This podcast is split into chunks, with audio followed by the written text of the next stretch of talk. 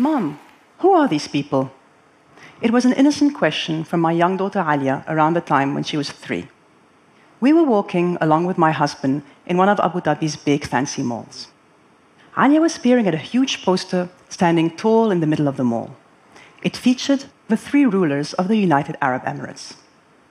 As she tugged at my side, I bent down and explained that these were the rulers of the UAE who had worked hard to develop their nation and preserve its unity. She asked, Mom, why is it that here where we live, and back in Lebanon, where grandma and grandpa live, we never see the pictures of powerful women on the walls? Is it because women are not important? This is probably the hardest question I've had to answer in my years as a parent, and in my 16 plus years of professional life for that matter. I had grown up in my hometown of Lebanon, the younger of two daughters to a very hardworking pilot and director of operations for the Lebanese, Lebanese Airlines, and a super supportive stay at home mom and grandma. My father had encouraged my sister and I to pursue our education, even though our culture emphasized at the time that it was sons and not daughters who should be professionally motivated. I was one of very few girls of my generation who left home at 18 to study abroad. My father didn't have a son, and so I, in a sense, became his. Fast forward a couple of decades, and I hope I didn't do too badly in making my father proud of his would be son. As I got my bachelor's and PhD in electrical engineering, did R&D in the UK, then consulting in the Middle East, I have always been in male-dominated environments. Truth be told, I have never found a role model I could truly identify with.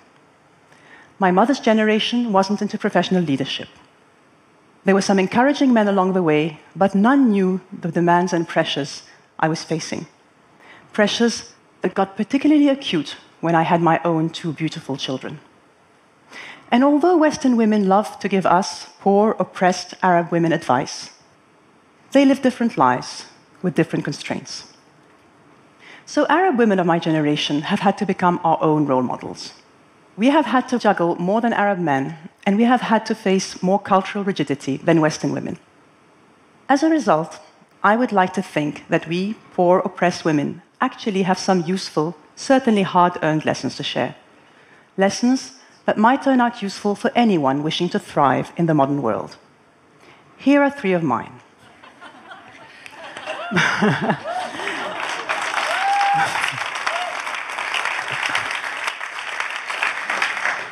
there is this word that everybody is touting as the key to success resilience. But what exactly is resilience, and how do you develop it?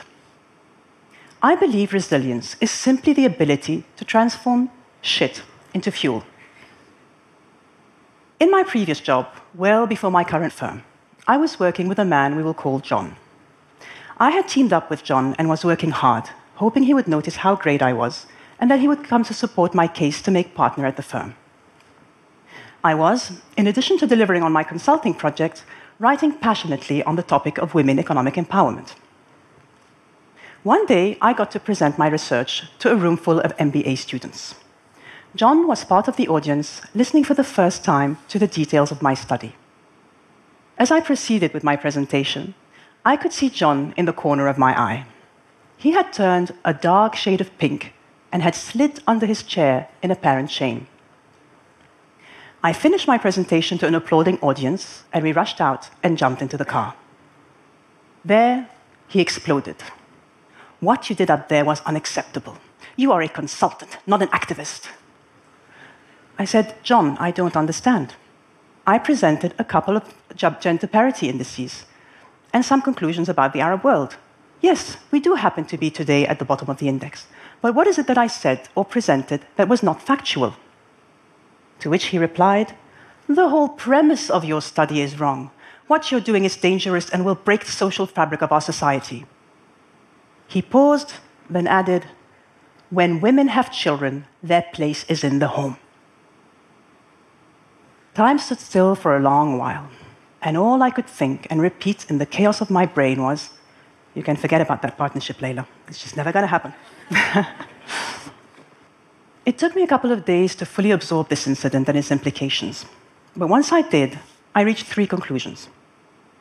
One, that these were his issues, his complexes. There may be many like him in our society, but I would never let their issues become mine. Two, that I needed an another sponsor and fast. I got one, by the way, and boy, was he great.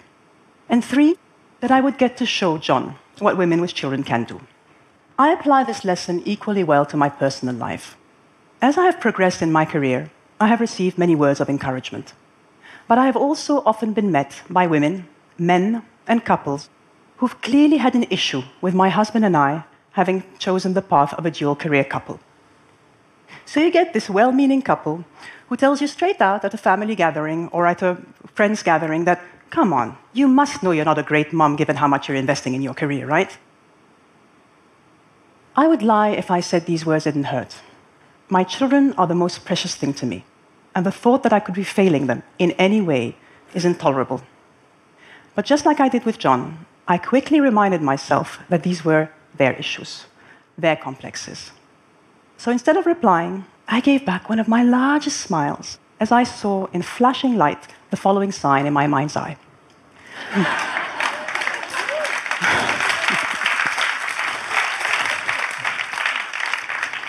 You see, as a young woman in these situations, you have two options. You can either decide to internalize these negative messages that are being thrown at you, to let them make you feel like a failure, like success is way too hard to ever achieve. Or you can choose to see that others' negativity is their own issue and instead transform it into your own personal fuel. I have learned to always go for option two, and I have found that it has taken me from strength to strength. And it's true what they say success is the best revenge. Some women in the Middle East are lucky enough to be married to someone supportive of their career. Correction, I should say smart enough, because who you marry is your own choice, and you better marry someone supportive if you plan to have a long career. Still, today, the Arab man is not an equal contributor in the home. It's simply not expected by our society and even frowned upon as not very manly. As for the Arab woman, our society still assumes that her primary source of happiness should be the happiness and prosperity of her children and husband. She mostly exists for her family. Things are changing, but it will take time. For now, it means that the professional Arab woman has to somehow maintain the perfect home make sure that her children's every need are being taken care of, and manage her demanding career. To achieve this, I have found the hard way that you need to apply your hard earned professional skills to your personal life. You need to work your life. Here is how I do this in my personal life. One thing to know about the Middle East is that nearly every family has access to affordable domestic help. The challenge, therefore, then becomes how to recruit effectively. Just like I would in my business life, I base the selection of who would support me with my children while I'm at work on a strong referral. Christina had worked for four years with my sister, and the quality of her work was well established. She is now an integral member of our family, having been with us since Tanya was six months old. She makes sure that the house is, working, is running smoothly while I'm at work, and I make sure to empower her in the, in the most optimal conditions for her and my children, just like I would my best talent at work. This lesson applies whatever your childcare situation, whether an au pair, nursery, part time nanny that you share with someone else. Choose very carefully and empower.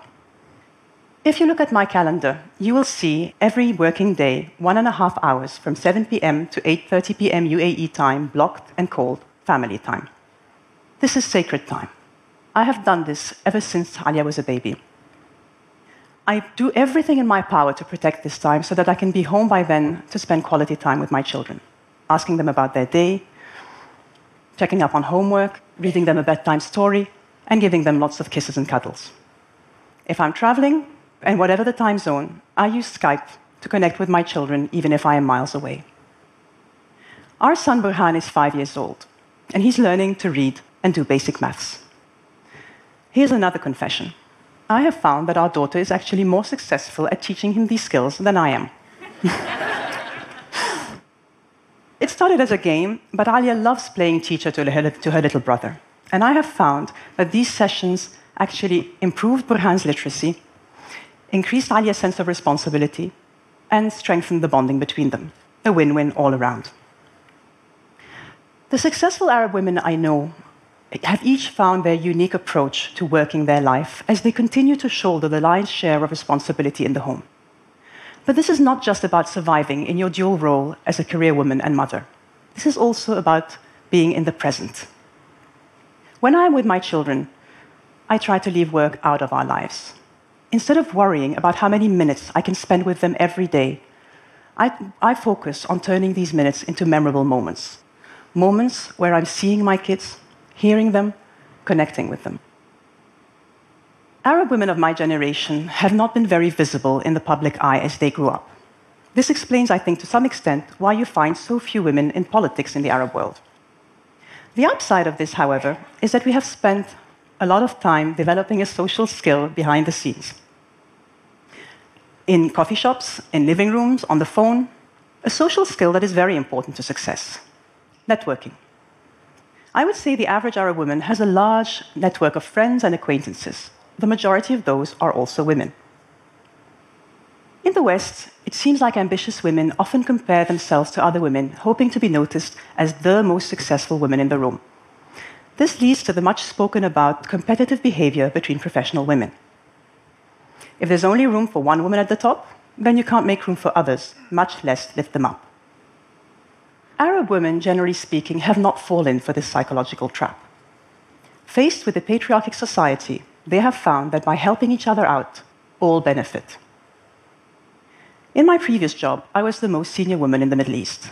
So one could think that, I, that investing in my network of female colleagues couldn't bring many benefits, and that I should instead invest my time developing my relationship with male seniors and peers. Yet two of my biggest breaks came through the support of other women. It was the head of marketing who initially suggested I be considered as a young global leader to the World Economic Forum. She was familiar with my media engagements and my publications, and when she was asked to voice her opinion, she highlighted my name. It was a young consultant, a Saudi lady and friend, who helped me sell my first project in Saudi Arabia, a market I was finding hard to gain traction in as a woman. She introduced me to a client, and that introduction led to the first of very many projects for me in Saudi. Today, I have two senior women on my team, and I see making them successful as key to my own success. Women continue to advance in the world. Not fast enough, but we're moving. The Arab world, too, is making progress despite many recent setbacks. Just this year, the UAE appointed five new female ministers to its cabinet, for a total of eight female ministers.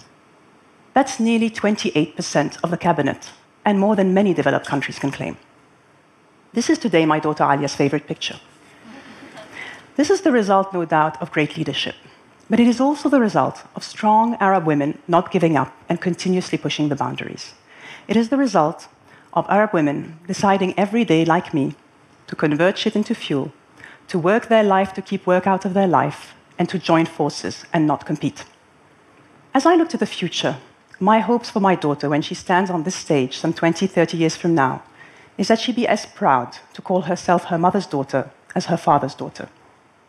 My hopes for my son is that by then the expression her mother's son or mama's boy would have taken on a completely different meaning. Thank you.